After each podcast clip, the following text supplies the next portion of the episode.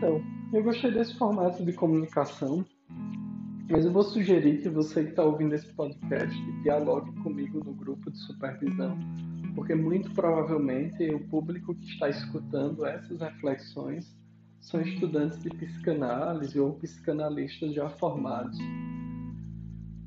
Eu fiquei um pouco reflexivo. Recentemente tivemos aí uma explosão nas redes sociais sobre um caso muito específico de uma criança de 10 anos de idade que tinha sido abusada desde os 6, se não me engano, por um familiar, salvo me engano, um tio ou padrasto. Agora não me vem à memória exatamente quem era o agressor. E aí teve todo uma, um contexto sobre abortar ou não a criança, né? Porque ela estava grávida, então é, seria abortado, né? E aí eu vi, é, vi, hoje a legislação brasileira, né, permite que a criança, quer dizer, que qualquer criança que seja fruto de um aborto seja qualquer criança que seja fruto de, de uma agressão, né, de um estupro, seja abortada. Ok. É, e aí eu vi uma, uma pessoa da constelação familiar fazendo um comentário dizendo assim: Eu vou fazer um comentário técnico sem dar opinião. Primeiro, que eu acho isso muito complexo, porque mesmo comentários técnicos passam por nossa forma de enxergar o mundo. Particularmente, eu, eu priorizo a vida, mas também sei que a vida desta criança de 10 anos, que seria mãe, já está comprometida o suficiente penso, como profissional, como alguém que atua na área da saúde, que a melhor estratégia foi essa tomada do aborto mesmo. E aí alguém pode dizer assim: ah, mas você está dando sua opinião pessoal. Sim, estou dando minha opinião pessoal em cima de uma reflexão que fiz como, como sujeito atuante, não apenas como psicanalista, mas como, como ser inserido na sociedade. Mas a reflexão que eu quero fazer com você hoje não é nem sobre abortar ou não abortar, ou a minha opinião é mais importante que a sua, ou isso ou aquilo, de forma alguma.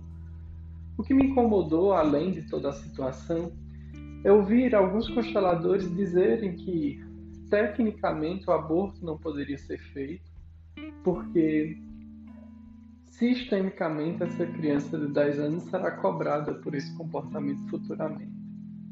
E aí cai na história da romantização de determinadas coisas. Fica parecendo que o fato dela não abortar faria com que a vida dela passasse a ser sistemicamente a coisa mais perfeita do mundo. E é importante que a gente saiba que todos nós temos as nossas questões sistêmicas, as nossas demandas, os nossos conflitos, as nossas exclusões as dores que carregamos, ninguém, absolutamente ninguém, está livre completamente das pressões sistêmicas. Somos frutos de guerras, de sofrimentos, de pessoas que tomaram as coisas uns dos outros, de enganação. Então eu fico muito preocupado com esse tipo de comentário de que sistemicamente o aborto não deveria ser feito porque o sistema vai cobrar esta criança de 10 anos futuramente porque, na verdade, os abusos que ela vinha sofrendo já é uma marca sistêmica. E o fato de ter esta criança talvez não aliviasse em absolutamente nada esse cenário. Esta criança de 10 anos vai crescer, esta criança de 10 anos vai encontrar uma forma de lidar com isso, seja com o aborto e também com o abuso.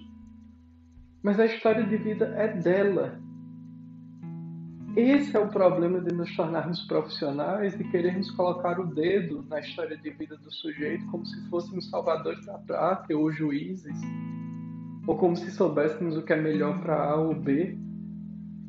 É importante aprender a se colocar no, no, no meu lugar de profissional.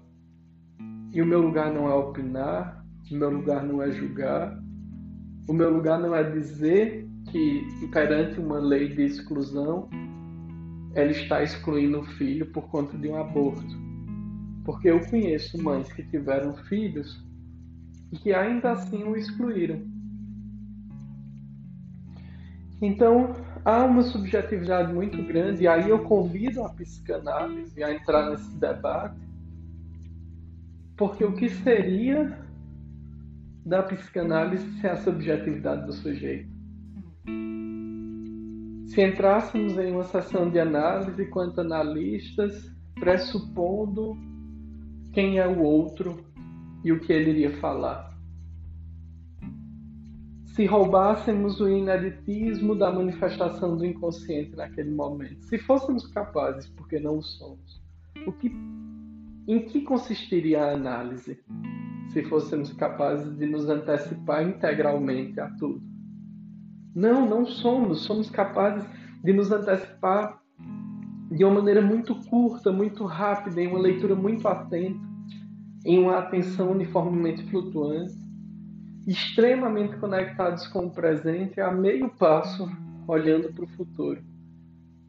Atentos, focados na, no discurso do sujeito, na fala do sujeito, naquilo que não é dito, naquilo que não é expressado, naquilo que é escondido, naquilo que é evitado. Então, a única forma de entender a história de vida desta criança de uma perspectiva terapêutica é se ela fosse minha analisando, minha paciente. Não há outra forma. Todo o resto que possamos expressar sobre esse caso é a partir da minha experiência, como eu me sinto, ou como eu me senti aos 10 anos qualquer opinião, seja ela técnica ou não, diz mais sobre mim do que sobre esta criança de 10 anos. Inclusive, esta reflexão que estou fazendo com vocês diz mais sobre mim do que sobre esse caso. A regra é a mesma, não muda. Então, claro, podemos fazer um exercício de reflexão, mas jamais emitindo verdades absolutas. E é exatamente isso que eu estou em busca de fazer com vocês. Estabelecer uma, uma conexão, uma reflexão crítica saudável para a minha própria prática clínica, para o sujeito que eu estou me desenvolvendo, que eu estou desenvolvendo, que eu estou me construindo, que eu estou construindo em mim, e também de alguma forma construindo essa reflexão junto com aqueles que me escutam, que me leem, que estão comigo nessa caminhada. Agradeço por ter feito esse esforço de ouvir e aguardo suas reflexões e seus comentários. Um forte abraço.